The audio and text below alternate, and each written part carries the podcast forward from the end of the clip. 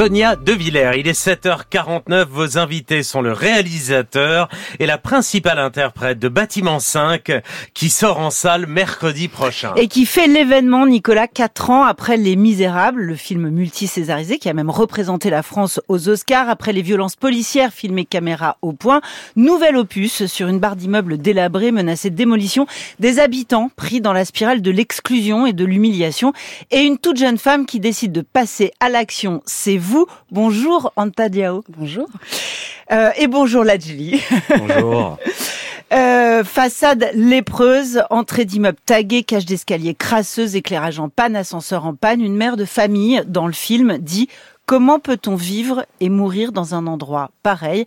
Vous l'avez entendu, Lajli, dans, dans votre enfance, cette phrase-là? Bah oui, bien sûr, je l'ai entendu quand on a grandi dans, dans, ces quartiers qui ont été abandonnés depuis plus de 30 ans par les pouvoirs publics. Oui, forcément, c'est les phrases qu'on entend depuis notre plus jeune âge. Mm. Donc voilà, c'est une situation qui est, qui est, difficile. Pour mon second film, Bâtiment 5, j'avais envie de parler de du problème du mal logement, du, du problème de, de, ces quartiers qui sont totalement abandonnés par, par les pouvoirs publics. Vous, vous avez grandi à Montfermeil J'ai grandi à Montfermeil, dans la cité des Bosquets, qui était une copropriété. Donc nous, quand on est arrivé dans, dans, dans la cité, on était propriétaires, nos parents ont acheté. Et au bout de 20 ans, quand ils ont fini de, de payer leur crédit, bah, ils se sont retrouvés expropriés pour 10, 15 000 euros. Donc, euh... Et c'est ça qu'il faut raconter. C'est que, en fait, ce sont les copropriétés privées qui ont été les bâtiments les plus délabrés, les, les, les, les plus déshérités. Et, et, et, pas les logements sociaux, parce que là, derrière les logements sociaux, il y a des bailleurs. C'est parce qu'il y a des bailleurs, et nous, comme je disais, on était propriétaires de, de nos biens, sauf que ces biens, malheureusement, bah, le syndic, pour la petite histoire, euh, s'est barré avec la caisse. Donc, à partir du moment où il n'y a plus d'argent pour entre, entretenir ces, ces tours, bah, forcément, elle, elle se délabre, c'est ce qui s'est passé. Moi, en 40 ans, je n'ai jamais vu, ne serait-ce que mettre un petit coup de peinture sur, sur ces tours-là. Parce que vous n'avez pas connu d'opération de rénovation urbaine, puisque Bâtiment 5 raconte l'ambition d'une mairie de... Exactement. De... Enfin, en 40 ans, aucune rénovation. Et là, aujourd'hui, avec ce plan de rénovation urbaine qui a été mis en place avec les chemins permis, qui est l'un des plus gros de France, ouais. bah, malheureusement, bah, ces habitants se retrouvent expulsés, expropriés, chassés de, de, de ces quartiers, parce qu'on se rend compte que voilà, il y a de la spéculation immobilière, les prix explosent et les gens n'ont plus forcément les moyens, donc ils se retrouvent à aller à vivre à plus de 100 km. C'est ça. De Vous posez la ouais. question du relogement parce qu'il y a destruction de ces, de ces barres d'immeubles, il y a reconstruction et derrière il y a la question du relogement. Est-ce que vous racontez dans le film euh, Est-ce que hum, est-ce que le relogement, ça a servi à des mairies à chasser des populations gênantes, des gens qu'on ne voulait plus voir? Mais bien sûr, maintenant on l'a vécu. Moi, pour avoir grandi au Bosquet, on se rend compte que les trois quarts des habitants ont dû partir ailleurs, dans d'autres cités euh, encore plus dégradées. On se rend compte aussi qu'il y a une nouvelle population qui arrive. Euh, donc voilà, c'est le problème de la gentrification. Il faut chasser les plus pauvres pour laisser la place aux, aux plus aisés. Anta Diao, euh, ce film Bâtiment 5, c'est aussi l'histoire d'une jeune femme qui, au lieu de céder à la colère, décide de s'engager et décide d'entrer en politique. Cette toute jeune femme, ce personnage, Abby, c'est vous. D'abord, juste un mot, parce que en réalité, vous n'êtes pas complètement une actrice. Exactement, on peut dire ça comme ça. Je suis pas du tout actrice. Ouais. J'ai toujours été passionnée par l'acting, mais, Ouais. euh, mais j'ai jamais osé. Et, et aujourd'hui, grâce à Kim Chapiron et ensuite grâce à Lajli, bah, j'ai l'occasion de, de mettre un pas dans, dans ce monde du cinéma. C'est ça. Donc en fait, vous travaillez, vous faites quoi dans la vie Alors, je travaille dans une start-up dans le secteur de la paye. D'accord. Et hum, vous vivez où? Vous avez grandi où? Est-ce que, comme Lajli, vous vous êtes, euh, comment dire, euh, empli de souvenirs euh, d'enfance, euh, de, de ce quotidien que, que que les habitants de ces cités vivent et ont vécu? Forcément, moi, je suis née à, du coup à Creil et Ouais. j'y habite toujours, donc c'est en Picardie. En Picardie. C'est c'est une cité, euh, on va dire que c'est un, un mini bosquet, euh, mais effectivement, on a aussi des souvenirs qui sont assez communs. Euh, on sait que quand on vit en cité, c'est assez compliqué. On n'est pas forcément euh, à proximité euh, des, euh, des services publics, etc. Et c'est vrai qu'on on rencontre des difficultés que, que d'autres personnes n'ont pas l'occasion de rencontrer. C'est ça. Là, en fait, ces dernières semaines, euh, tous les deux, vous emmenez le film Bâtiment 5 de ville en ville, ou par exemple Lajli euh, Anta Diao, parce que à chaque fois, il y a des débats après les projections. Oui, complètement. L'idée, c'est de faire un tour de France à- à- avec ce film et aller à la rencontre des habitants et des associations qui, Mm. qui, qui s'occupent du, du, du mal logement. Et on se rend compte que dans toutes les villes, que ce soit à Marseille, à Lyon, à Lille, à Roubaix, mais c'est les mêmes problématiques.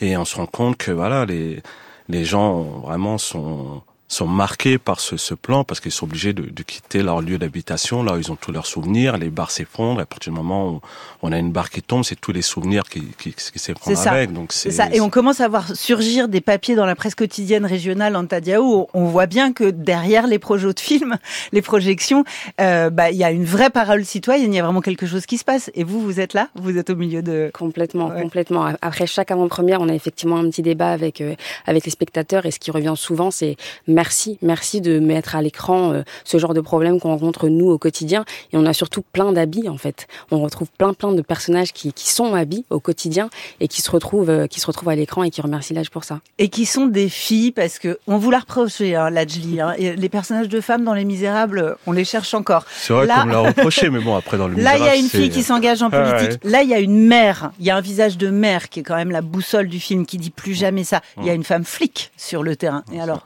il vient d'où ce virage ouais, bah, Pour moi, c'est important d'avoir un personnage féminin, d'avoir un personnage noir qui, qui milite, qui se bat et qui va finir par créer son parti et, et peut-être prendre le pouvoir. Le message, il est là. C'est aujourd'hui, malheureusement, ben, on a très peu d'espoir avec nos, nos, politiques. Et l'idée, c'est comment cette nouvelle génération peut repenser la politique, peut s'engager, peut recréer des partis et peut, à, à, la fin, prendre le pouvoir. Parce qu'aujourd'hui, la, la, solution, elle peut que être politique. Donc, j'engage toute politique. cette nouvelle génération à s'engager. Parce que, pardon, mais là aussi, il y a un virage par rapport aux, aux misérables. Aux, dans les misérables, enfin, le seul exutoire, c'était la violence pas la solution politique, bien pas l'action poli ben collective. Là, on, on, se rend compte que malheureusement, avec la violence, ben, on n'arrive à rien. Nous, on a vécu les, les, révoltes en 2005, on a vécu les révoltes euh, en 2018. Là encore, avec la mort du jeune Naël, euh, Au la France était euh, vraiment repartie en révolte et on se rend compte que malheureusement, ça ne change pas les choses.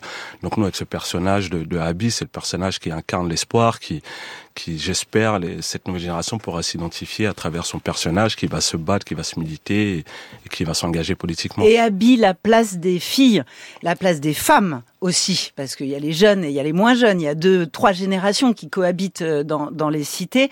Qu'est-ce que vous pourriez en dire? Parce que justement, euh, les, les, les, films souvent qui sont consacrés aux habitants des quartiers, les films sur les violences policières, c'est souvent les hommes, c'est souvent les garçons qui sont mis en scène, pas les femmes, pas les filles. Et eh ben moi, c'est ce exactement ce qui m'a frappé à la lecture du scénario, c'est de comprendre que Abby portait vraiment euh, toute cette communauté euh, sur ses épaules et qu'elle comprenait exactement la mission qu'elle avait euh, à mener. Et, et c'est ce qui m'a attiré aussi sur le, le personnage d'Abby, qui forcément dans le film, on, a, on est sur un constat qui est assez, qui est assez compliqué quand on, on fait le constat de ce que les, les personnes qui vivent dans ces quartiers la vivent.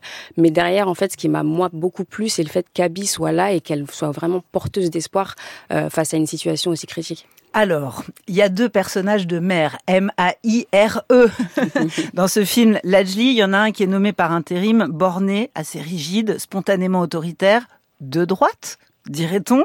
Euh, en fait, c'est le c'est le prototype du bourgeois médecin blanc, euh, voilà, qui qui va remplacer euh, le maire et qui est totalement déconnecté de ce que vivent ses administrés dans les quartiers mmh. que vous décrivez. Et puis il y a un maire adjoint, un maire noir qui est très ancré dans les quartiers, mais qui est à la limite du politicien euh, vérolé.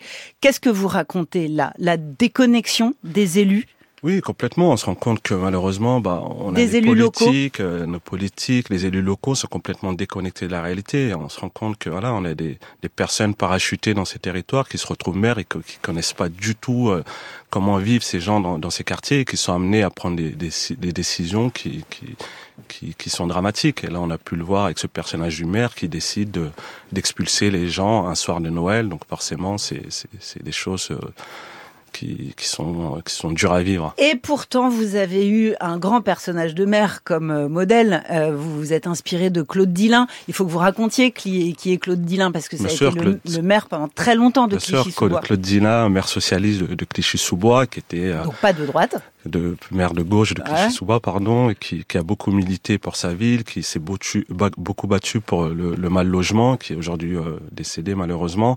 Et euh, voilà, quand on a commencé à écrire, c'était une façon de, de rendre hommage à, son combat. Et finalement, bon, dans le film, son combat persiste parce que c'est sur le mal logement. Et finalement, euh, le scénario a basculé sur un, un maire de droite. Ceci dit, euh, voilà, le début du film, c'est un maire qui meurt et c'est comment il est remplacé par une nouvelle euh, génération de, de, de politiques. Et c'est intéressant parce que donc vous avez grandi à Montfermeil, Claude c'était le maire de Clichy-sous-Bois. C'est c'est lui qui a créé la communauté de communes entre les deux. C'est là où sont morts Zinad et Mouna en, en, 2005. C'est là où il y a eu les premières émeutes. Mais ce qui est vraiment intéressant, c'est que par exemple son successeur Olivier Klein, il a été ministre de la ville l'année dernière. Donc paradoxalement, c'est un des pires endroits, la cité des Bosquets euh, en région parisienne, mais c'est aussi un des endroits où il y a eu le plus de réflexion sur le renouvellement urbain. Oui, enfin totalement. Quand on voit la ville de Montfermeil, où on a eu le plus gros plan de rénovation urbain, la, la ville a été complètement transformée complètement transformé, mais malheureusement, bah, ceux qui, euh, qui subissent tout ça, bah, ce sont les habitants qui ont, qui ont été expulsés, parce qu'on se rend compte que pendant 40 ans, il n'y a pas eu de rénovation, les gens ont vécu dans, dans ces difficultés. À partir du moment où tout est refait, les gens se retrouvent euh, mm. expulsés ailleurs, donc c'est assez dramatique. J'ai une dernière question à vous poser, parce que le film sort euh, la semaine prochaine.